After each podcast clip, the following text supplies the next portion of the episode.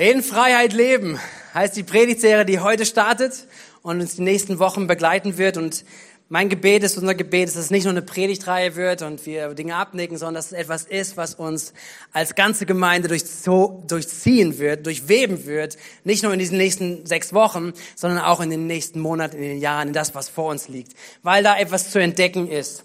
In Leben in Freiheit oder in Freiheit leben, worum geht es? Vielleicht bist du hier, bist eingeladen, bist zum ersten Mal da oder fragst dich, was ist Kirche überhaupt und hast deine Fragen und denkst mir, in Freiheit leben, wo sind wir denn hier?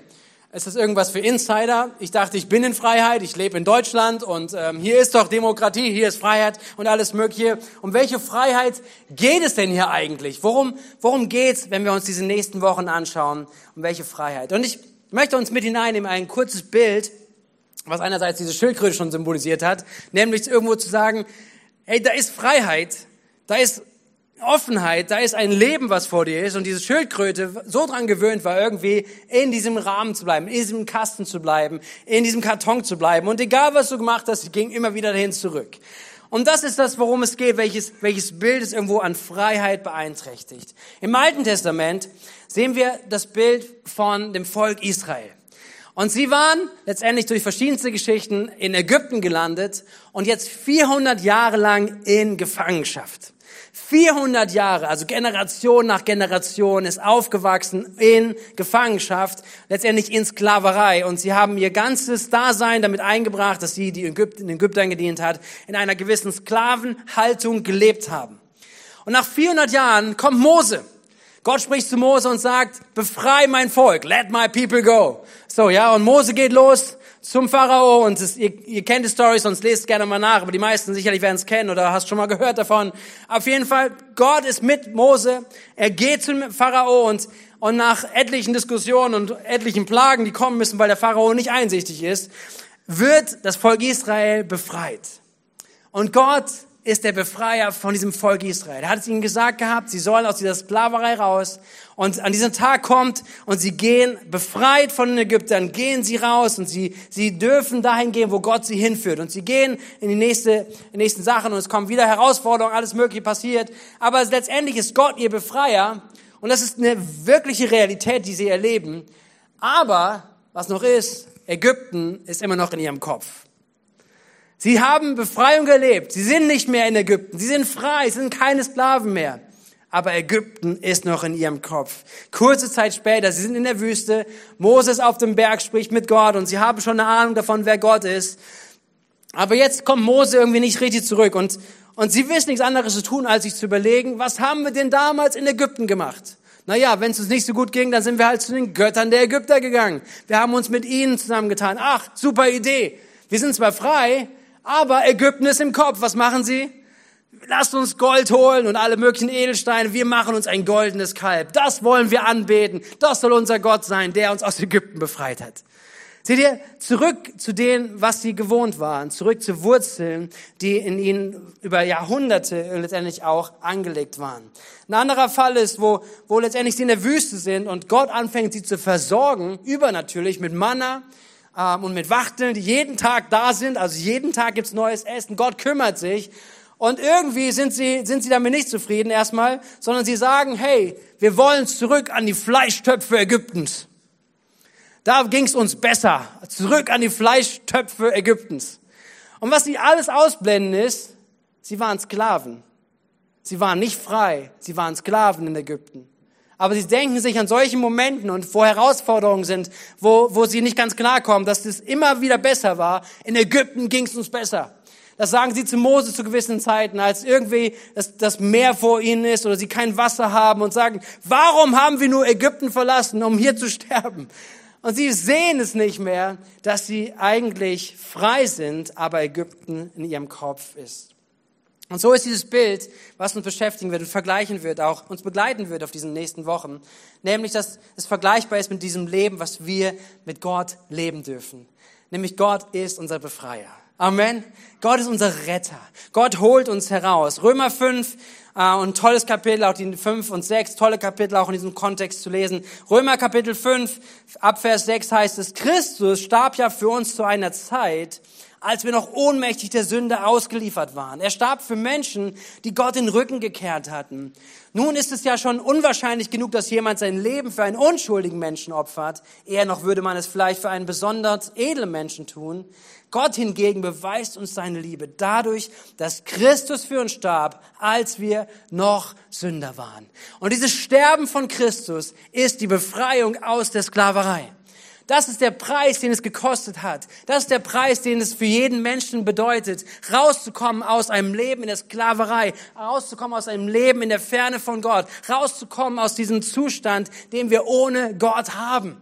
Und dieser ist allumfassend, der ist radikal. Hey, das Opfer Jesus, wenn wir es annehmen in unserem Leben, es macht einen so gravierenden Unterschied. Amen. Es ändert dein ganzes Leben. Es ist nicht mehr dasselbe. Das Opfer von Jesus, es befreit uns. Und jeder, der es annimmt, wird zum Kind Gottes. Amen. Also, unser Zustand ändert sich. Wir sind keine Sklaven mehr der Sünde. Das ist, was die Bibel uns gleich auch sagt, was wir lesen werden. Und dennoch merken wir hier auch diese Spannung, die das Bild aus dem Alten Testament deutlich macht, auch in unserem Leben. Nämlich Römer Kapitel 6 ab Vers 19. Dort heißt es, früher habt ihr euch in den verschiedensten Bereichen eures Lebens gewissermaßen wie Sklaven in den Dienst der Unmoral und der Gesetzlosigkeit gestellt. Und das Ergebnis war ein Leben im Widerspruch zu Gottes Gesetz. Jetzt aber macht euch zu Sklaven der Gerechtigkeit und stellt alle Bereiche eures Lebens in ihren Dienst. Also dieses Bild war, wir waren einmal Sklaven der Ungerechtigkeit. Und jetzt heißt es aber, und das ist ein aktiver, ein, ein Prozess, der angeht, jetzt macht euch zu Sklaven der Gerechtigkeit. Stellt alle Bereiche eures Lebens in ihren Dienst. Dann wird das Ergebnis ein geheiligtes Leben sein. Dass ihr jetzt aber von der Herrschaft der Sünde befreit und in den Dienst Gottes gestellt seid, bringt euch als Gewinn ein geheiligtes Leben. Und im Endergebnis bringt es euch das ewige Leben. Und zusammenfassend, als Paulus dieses ganze Gedanken, und es ist schon herausfordernd, das mal zu lesen, ja. Aber wenn Paulus den ganzen Gedanken zusammenfasst, kommen wir in Römer 12 an. Römer 12, Vers 2, wo er dieses Prinzip nochmal deutlich macht.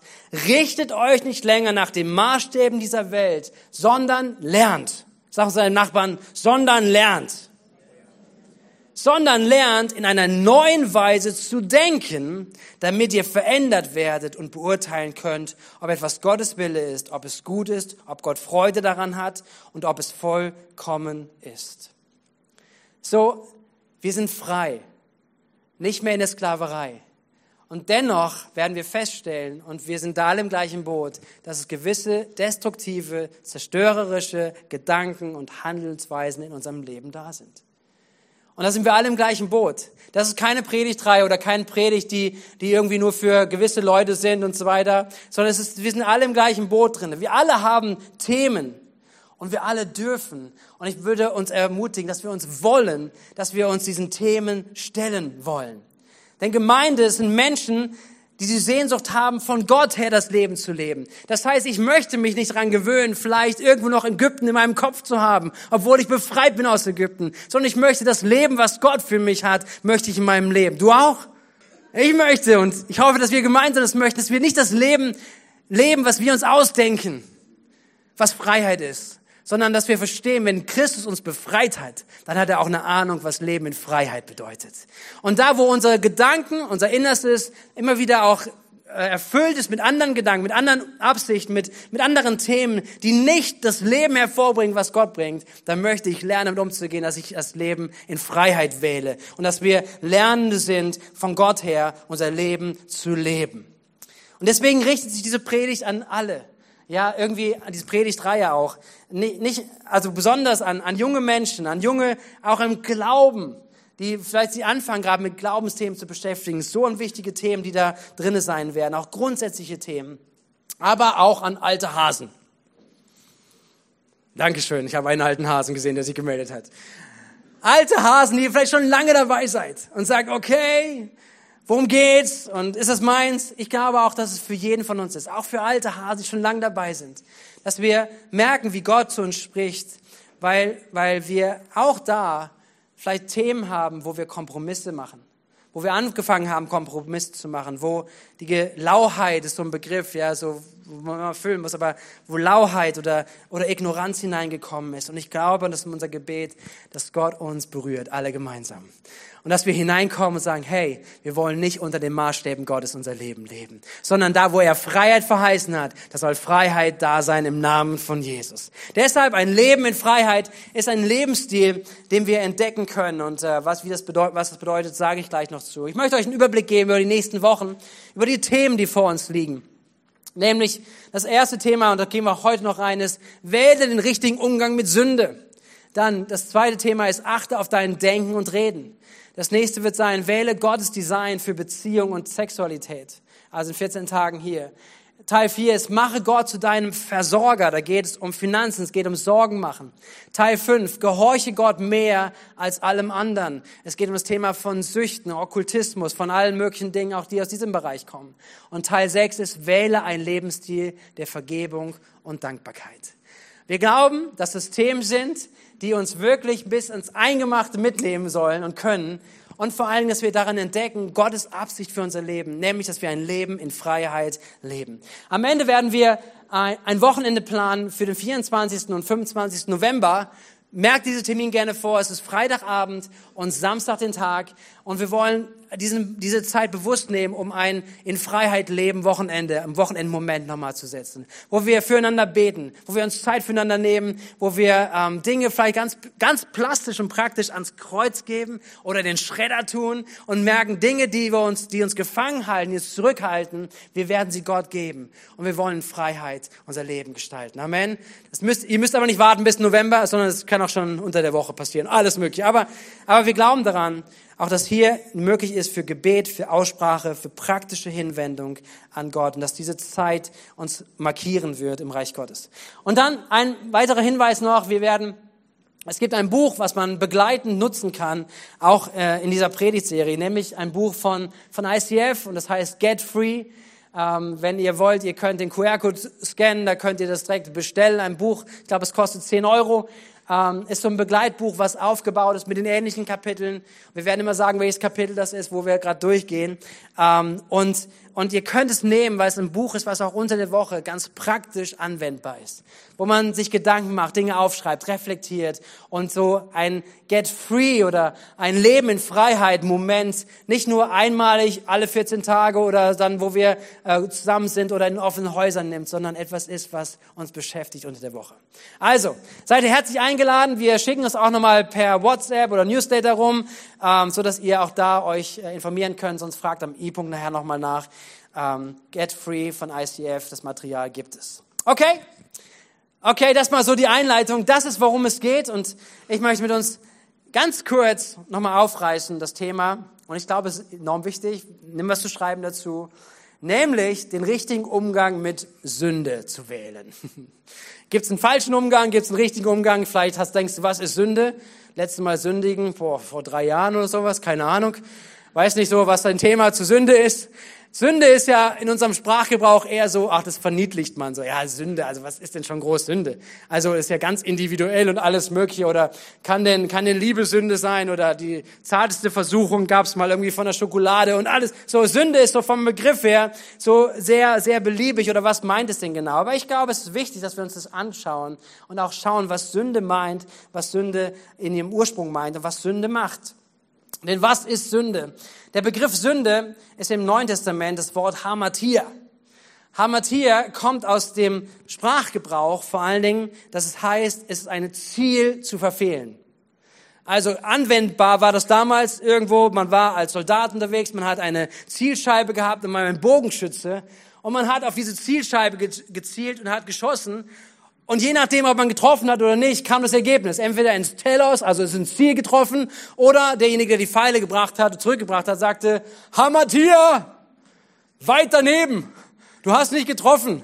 Am Ziel vorbei. Hamatia. Das ist so der Sprachgebrauch, der das Wort, wo das Wort herkommt, nämlich am Ziel vorbei. Es ist an einem Ziel vorbei. Und die Bibel spricht darüber, was, dass es Ziele gibt für unser Leben und dass wir auch an unserem Ziel, an diesem Ziel vorbeigehen. Was ist das Ziel?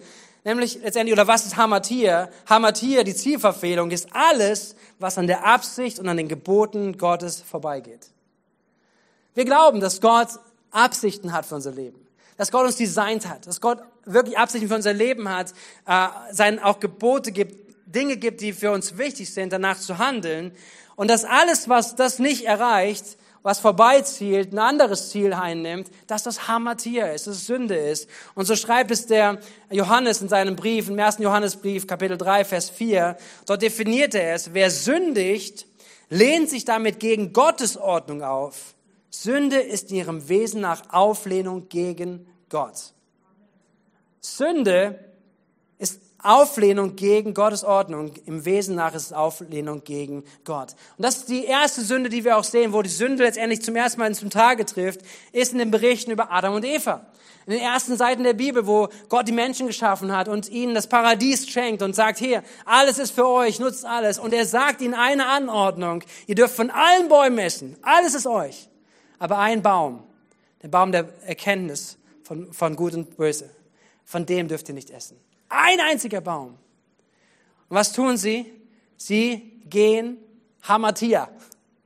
Sie gehen an dem Ziel vorbei, was Gott für sie designt hatte, was Gott auch hineingesetzt hat, was gut ist für den Menschen. Sie gehen daran vorbei, sie lehnen sich auf gegen Gott und letztendlich ist das der Start von dem Zustand, in dem wir als Menschheit sind. Wir leben in einer gefallenen Welt. Das, was die Bibel beschreibt. Wir leben in einer Welt, wo diese Zielverfehlung Grund-DNA ist. Das ist die Ausrichtung, mit der wir unterwegs sind. Die Auflehnung der ersten Menschen gegenüber Gottes Gebot zeigt es. Und was ist die Konsequenz der Sünde? Wozu führt Sünde? Einmal kurz einen Blick ins Neue Testament. Jakobus, er schreibt in seinem Brief, Jakobus 1, Vers 15, er sagt folgendes, nachdem die, die Begierde schwanger geworden ist, also er benutzt jetzt einen Vergleich, ein Bild, bringt sie die Sünde zur Welt. Also es kommt was, was vor der Sünde ist, die Begierde. Dann kommt die Sünde und sie bringt die Sünde zur Welt. Die Sünde aber wird, wenn sie ausgewachsen ist, den Tod hervorbringen. Also hier sehen wir einen Ablauf und wir sehen, was am Ende der Sünde steht. Nämlich die Sünde führt am Ende, oder die Konsequenz von Sünde ist immer Tod.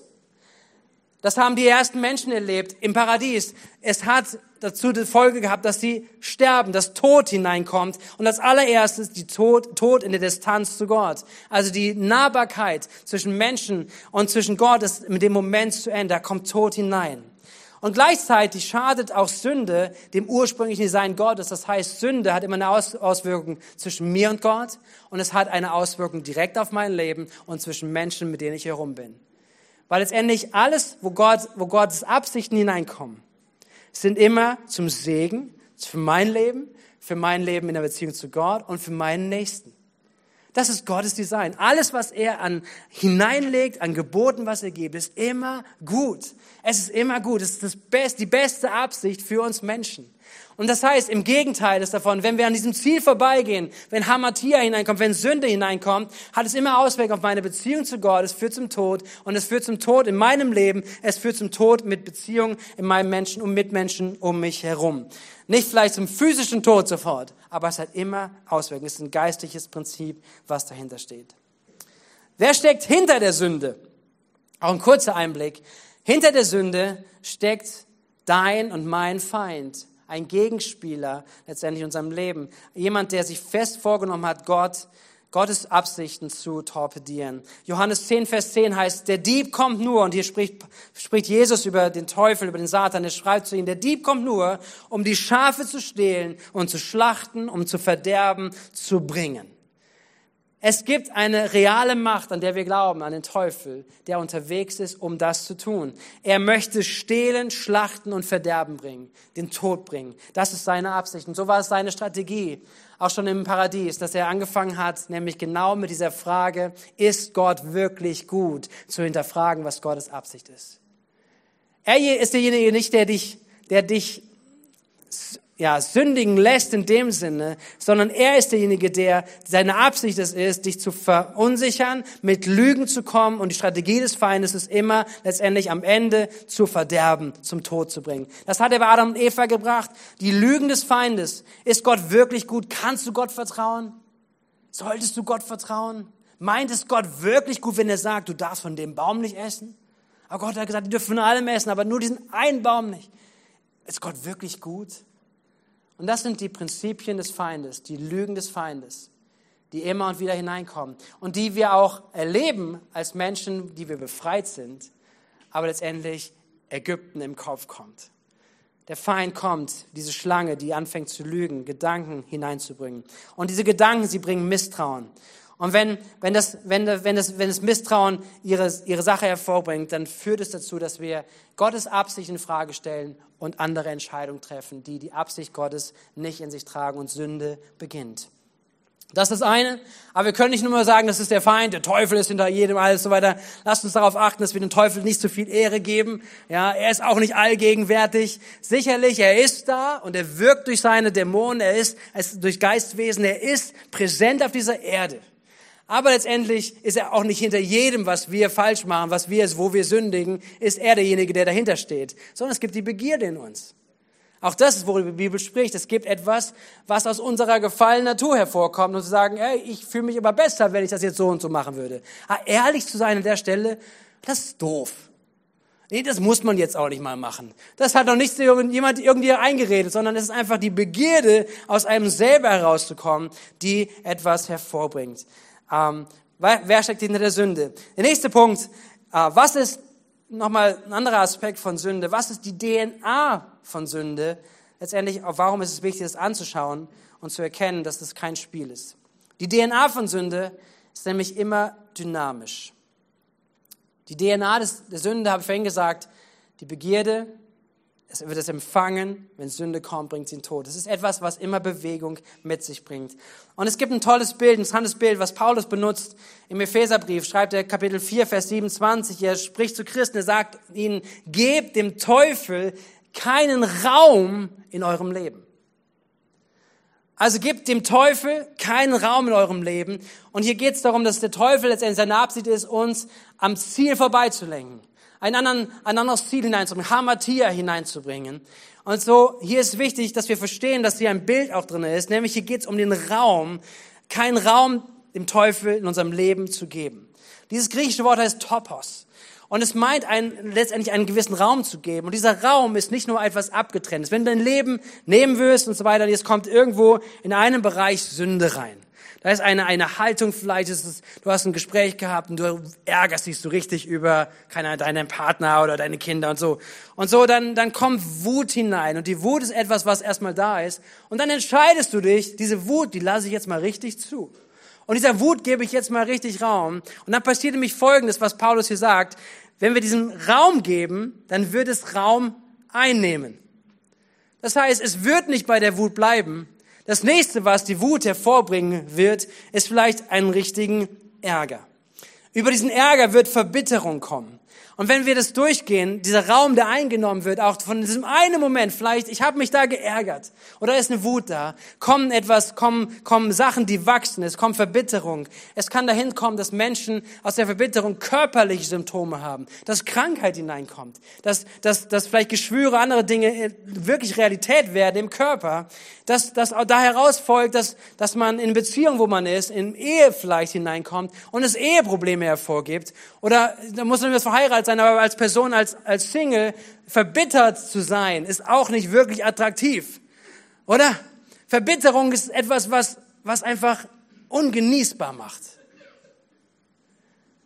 Und das Ding ist, es fing nicht an mit der Verbitterung, sondern es fing immer an mit dem Moment vielleicht der Wut, des Ärgers und dem Raum zu geben. Und das ist das, die DNA von Sünde. Die DNA von Sünde ist, die möchte nicht nur irgendwie so einen kleinen Teil von deinem, von deinem Leben, von deinem Herzen, sondern sie möchte dein ganzes Leben, dein ganzes Herz. Und sie fängt an, sie will Raum einnehmen. Und deswegen ist es so wichtig, dass wir uns das anschauen und auch mit der Frage uns beschäftigen, zu sagen, naja, aber wenn ich halt nicht sofort eine Konsequenz sehe, dann ist es doch nicht so schlimm, oder? Seid ihr mit mir? Okay? Ich fand den Gedanken sehr spannend, weil, weil manchmal wäre es ja einfacher, wenn wir sündigen und sofort die Konsequenz käme. Ja, irgendwie sofort weißt du, bam, war schlecht, war schlechtes Ziel daneben und, und so weiter. Aber es gibt so viele Bereiche in unserem Leben, ganz ehrlich, wo wir Sünde zulassen, wo wir in Sünde leben und die Konsequenz nicht spüren. Nicht sichtbar. Aber lasst uns dieses Prinzip nicht vergessen. Ein geistiges Prinzip. Sünde bleibt nicht nur einfach bei Sünde, sondern Sünde möchte immer etwas machen. Und ja, wenn man vielleicht manchmal zurückschaut in manchen Lebens, Lebensbereiche hinein, wo etwas trainiert wurde, wo etwas zugelassen wurde, wo man sich darauf eingestellt hat, die Sünde Raum zu geben im Leben, was dadurch passiert und möglicherweise ähm, hineinwirkt in Charakter, in gewisse, gewisse Lebensentscheidungen, die getroffen werden, vielleicht nach Jahren. Und man merkt so, okay, das hat doch irgendwie gar nichts mit dem Jetzt zu tun, sondern da ist etwas, was Raum hat. Deswegen lasst uns dessen bewusst sein. Ich möchte keine Angst machen, überhaupt nicht. Es geht mir nur darum, dass wir verstehen, was die Dimension auch von Sünde ist. Und das kommen wir schon direkt irgendwo zu, zu uns, uns gemeinsam. Wie, wie sollen wir jetzt mit Sünde umgehen? Ich finde das eine legitime Frage, oder? Wie sollen wir denn mit Sünde umgehen? Was soll uns, was soll uns beschäftigen? Und gerade wenn es darum geht, auch in Freiheit unterwegs zu sein. Ich möchte nochmal Johannes 10, 10 zitieren, aber vor allen Dingen jetzt von der Seite, was Jesus sagt. Jesus sagt, ich bin gekommen, um ihnen Leben zu bringen. Leben im Überfluss. Ich glaube, dass es so wichtig ist, dass wir mit dem Thema, wenn wir uns beschäftigen, an den Kern kommen, wer ist Gott für uns wirklich? Ist Gott gut?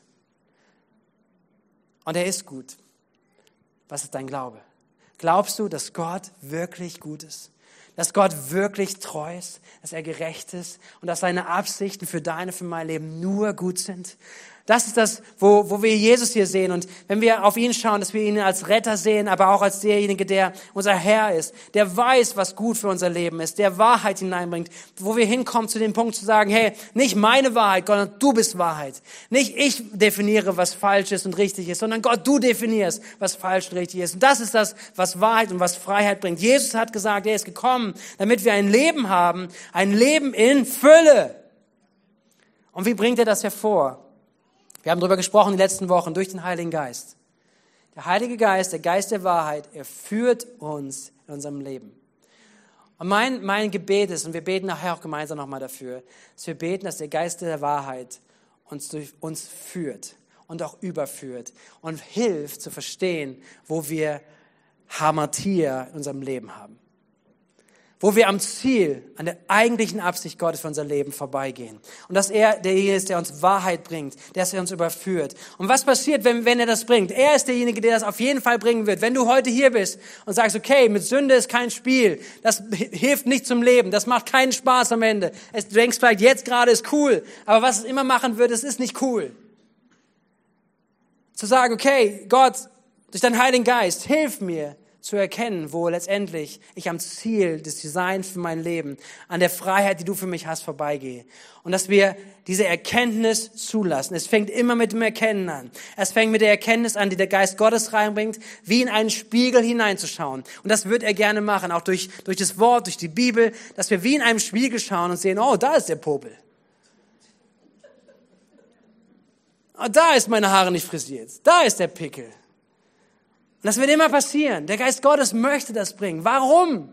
Weil er möchte, dass dein Leben in Fülle ist, in Freiheit ist und aufblüht und nicht unter Druck und nicht unter Einschränkung ist, sondern dass Freiheit da ist. Freiheit gemäß seines Willens. Und diese Freiheit wird immer zum Besten sein, zum Segen für dich und für mein Leben und für, für Menschen um uns herum. So das Erste, es startet immer mit dem Erkennen. Unser Umgang mit Sünde soll sein, dass wir erkennen, dass wir in den nächsten Wochen hören, was ist Gottes Absicht in unseren Lebensbereichen? Was sind Gottes Absichten? Und es gibt noch darüber hinaus viele mehr Dinge, aber auch in Kleinigkeiten vielleicht, dass wir merken. Ich weiß, es gab eine Zeit, ähm, als ich einen Führerschein gemacht hatte und es kam irgendwie so ein Impuls, ähm, so, René, halt dich einfach stringent an die Verkehrsregeln. Dachte ich so, was ist das denn? Das lernen wir doch in der Fahrschule. Aber, aber es war so, es war eine ganz bewusste Zeit und es prägt mich bis heute auch immer noch, meistens. Aber, aber dass es so wirklich kam, zu sagen, hey, spiel doch nicht damit. Ja, natürlich kann man sagen, ja, ja, ja, da steht zwar 30, aber wen juckt schon 45 oder 40? Ja, so, okay, wir bieten noch Gebetsdienst an später. Nein, aber, aber, aber, aber es war für mich viel mehr als nur das eine tun, sondern es ist die Frage meiner Haltung. Es war die Frage des Heiligen Geistes nach meiner Haltung zu sagen, hey, wie gehst du mit solchen Gesetzen um? Schaden sie dir, wenn du dich dran hältst? Nö. Halt dich so dran. Und ich weiß, ich habe manche Leute echt genervt. Es waren Leute mit im Auto und ich fahre stur 30. Also könntest du mal ein bisschen schneller fahren. Hier ist 30. So, an dem Stoppschild. 21, 22, jetzt fahren wir weiter. Ich weiß, meine Kinder nervt es. Aber es ist, es ist etwas, was, warum nicht? Und ich merke, das war so ein Impuls des Heiligen Geistes, der mich sehr geprägt hat, zu sagen, hey, und meine Frage war eigentlich, was mache ich mit diesem Erkennen? Und dann kommen wir zum nächsten letztendlich, was Erkennen hervorbringt oder die Einladung ist, wie sollen wir mit Sünde umgehen, wenn Erkennen kommt, der Geist Gottes spricht, die Bibel spricht zu dir, dann ist es so wichtig, dass wir reagieren und zwar mit folgendem, nämlich mit einem Bekennen. 1. Johannes 1, Vers 9 sagt es uns, wenn wir unsere Sünden bekennen, dann ist er treu und gerecht und er vergibt uns unsere Sünden. Das heißt, wir müssen nicht zu Gott kommen und sagen, Mist, habe ich schon wieder nicht geschafft. Und oh, sorry, kann ich nochmal wiederkommen? Ja, natürlich, er vergibt, wenn wir kommen. Und deswegen, der wichtige Schritt ist, dass wir Dinge erkennen in unserem Leben. Ein wichtiger Schritt zur Freiheit, erkenne Dinge und geh den Schritt des Bekennens. Und das Bekennen hat zwei Dimensionen. Es ist das Bekennen am Kreuz. Es ist ans Kreuz zu gehen, zu Jesus zu gehen. Jesus, ich bekenne dir. Und da dürfen wir Lernende sein, dass wir sagen, Jesus, ich würde dir gern das bringen. Oder, Jesus, ich bringe dir. Das ist ein Riesenunterschied, oder? Ja, ich würde gerne anders reagieren. Oder sagen, Jesus, ich habe erkannt, so wie ich reagiert habe, es war falsch. Bitte vergib mir. Am Kreuz zu gehen, zu bekennen, etwas auszusprechen, ans Kreuz zu bringen. Und es ist ein Weg der Freiheit. Also zu erkennen, zu bekennen und dem bekennen. Und das ist etwas, was wir auch immer wieder anschauen werden, auch in den nächsten Wochen.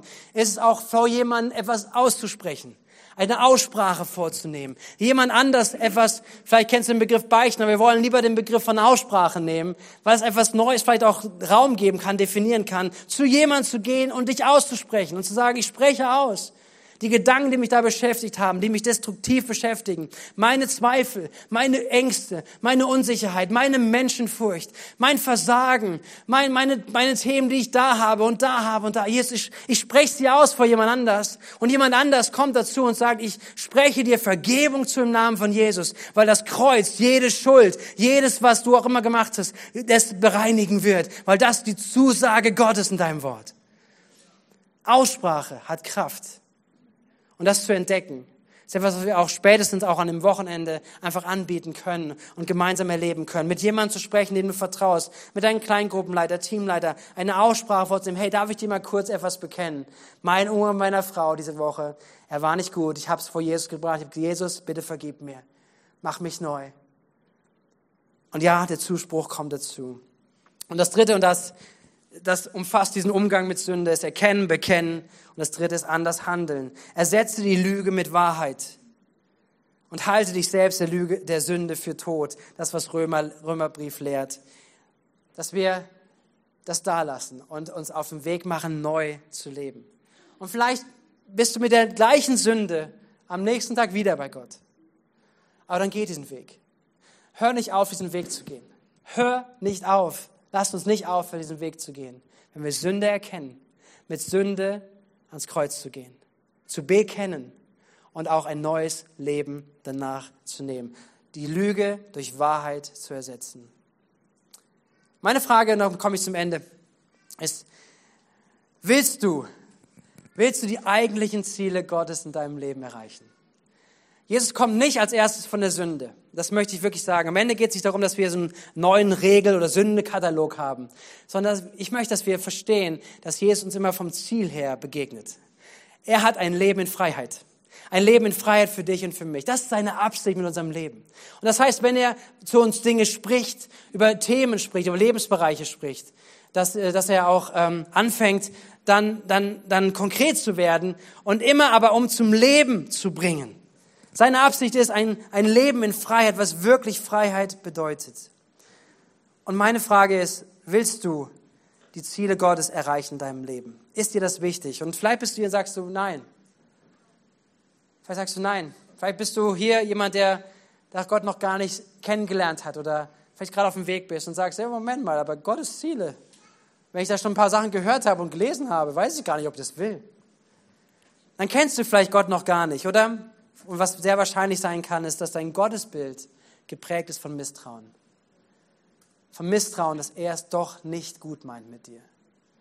Und ich glaube, dieser Punkt ist, ist, ist etwas, was, was wir auch übertragen können für uns alle. Wenn wir an solche Punkte kommen, wo wir merken, Gott möchte das von uns, Gott hat diese Absicht und wir entscheiden, etwas anderes zu tun. Was prägt es? Es ist etwas, was zum Ausdruck kommt. Jesus, ich bin mir nicht sicher, ob du es wirklich gut mit mir meinst.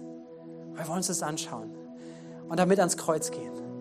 Und sagen, am Kreuz kommt dieser Tausch von Misstrauen und es kommt neuer Vertrauen, neues Vertrauen.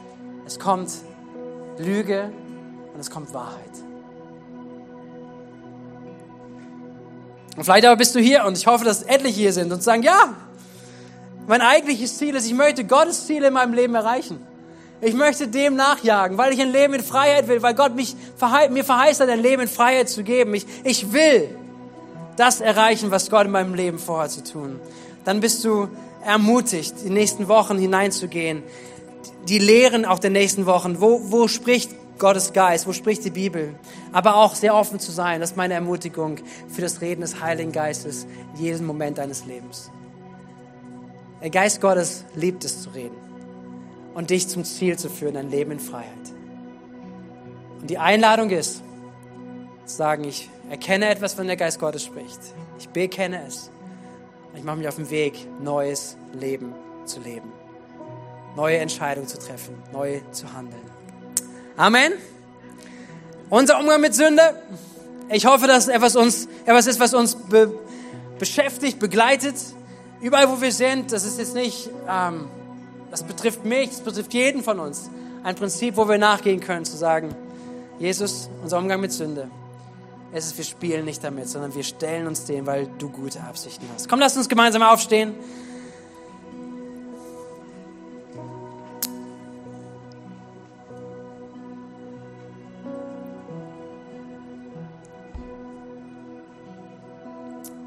gemeinsam aufstehen, um vor Gott zu stehen. Und möchte diese Gebetsphase, Gebetszeit, die wir gleich noch nehmen, ähm, und auch Antwortphase irgendwo auch jeder persönlich, dass er Gott Antwort gibt, auch das, was er gehört hat, was er damit machen wird.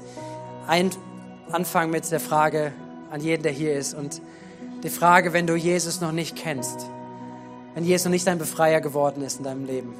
Und das kannst du beantworten, das weißt du. Das kann kein anderer für dich beantworten, das weißt nur du ob Jesus dein Befreier geworden ist.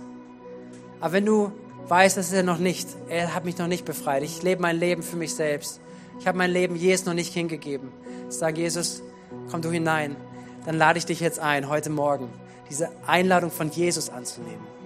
Weil er sucht Menschen, er sucht dich, er kennt dein Leben. Und er ist nicht abgelöscht davon, sondern er freut sich über dich und er geht dir nach, er ist voller Liebe zu dir. Und er sagt, hey, ich möchte gerne in dein Leben hineinkommen. Ich möchte dich gerne befreien aus der Sklaverei, die du vielleicht gar nicht wahrnimmst. Aber wenn du einmal Freiheit siehst, weißt du, wovon du befreit wurdest. Er ist derjenige, der sagt, ich möchte dich rausholen aus der Ferne von der Beziehung mit Gott, aus dem Alleinsein und dich hineinnehmen ins Licht, reinnehmen in Beziehung. Und wenn du das noch nicht in deinem Leben gemacht hast, ich lade dich ein, heute Morgen ein Gebet zu beten. Wir, wir sprechen immer diese Einladung aus. Ist, ist ein, ein Gebet zu beten, was genau das ausdrückt, zu sagen, Jesus, ich möchte dich kennenlernen, ich möchte dir nachfolgen, ich möchte, dass du in mein Leben kommst und wirklich mich neu machst, mich veränderst. Mein, mein, mein, mein altes Leben soll heute, was ohne dich ist, soll vorbei sein und ich möchte dich in meinem Leben, ich möchte dir nachfolgen. Und ich lade uns ein, einmal, dass wir einige Augenblicke nehmen, einmal alle Augen zu schließen an diesem Ort. Und wenn du das bist, einfach um Privatsphäre zu haben. Und wenn du das bist heute Morgen und du merkst, in dir ist ein Brennen, ein Klopfen. Und der Wunsch, das auszudrücken, heute mit Gott in Ordnung zu kommen, Befreiung durch Jesus zu erleben, zum allerersten Mal, oder vielleicht ist es Jahre her und du bist weit weg, dann lade ich dich ein, jetzt einmal deine Hand zu heben, deine Hand zu Jesus zu strecken und zu sagen, hier, das bin ich. Das bin ich an diesem Morgen. Danke, ich sehe Hände, Menschen, die sich ausstrecken, eine Entscheidung treffen. Und gemeinsam als Gemeinde, komm, lasst uns ein Gebet beten. Ich bete vor und lade ein, dass wir gemeinsam beten. Lieber Herr Jesus, danke für deine Einladung, dass ich zu dir kommen darf. Ich habe das nicht verdient, aber es ist deine Liebe. Bitte vergib mir meine Schuld, meine Sünde, dass ich ohne dich gelebt habe. Ich lade dich ein, komm in mein Leben, sei du mein Herr und mein Retter. Im Namen von Jesus. Amen. Amen. Amen. Hey, und wenn du das heute Morgen, wenn du das heute Morgen gebetet hast mit Glauben, und gefüllt hast mit deinem persönlichen Bekenntnis und Überzeugung, dann wissen wir, dass die Zusage Gottes ist, dass er dich zu seinem Kind macht, dass du ein Kind seiner Familie bist. Und mit dem Moment der Geist Gottes anfängt in dir zu wirken. Wir würden dich gerne ermutigen, nächste Schritte des Glaubens zu gehen. Wir haben eine Bibel für dich, wir haben Material, auch was wir dir gerne als erste Schritte mit in die Hand geben möchten. Komm gerne zu unserem E-Punkt-Team, dass du da einfach ja nächstes mitnehmen kannst und einfach Jesus besser kennenlernst und Teil auch von unserem Entwicklung bist. Wir wollen Jesus besser kennenlernen. So gut. So gut, so viel Mut, auch diese Entscheidung zu treffen, aber es ist die wichtigste Entscheidung in unserem Leben. Und für uns alle lade ich uns ein, dass wir in diesen nächsten Zeilen gehen von diesem Lied und dieses Lied mitsingen, aber vor allem in unserem Herzen eine Entscheidung treffen, wie du in diese Woche gehen willst, in diese nächsten Wochen gehen willst. Möchtest du Raum geben für den Heiligen Geist, dass er wirkt wie ein Spiegel, dass er spricht in dein Herz? Willst du bereit sein zu sagen, wenn du sprichst, Geist Gottes, meine Antwort ist, ich bekenne es am Kreuz. Ich lasse es zu, dass du mich leidest, mich veränderst, hin zum Ziel hin ausrichtest. Vielleicht sogar aussprichst vor jemand anders. Und dass du wählst, den neuen Weg zu gehen. Willst du das sein? Wollen wir das gemeinsam tun? Komm, wenn es ist, wenn es dein Anliegen ist, dann drück das aus, ganz persönlich. Und ich lade uns ein, dass wir als Gemeinde dieses ausdrücken in diesem Lied, nächsten Zeilen. Nehmen uns noch einige Augenblicke dazu.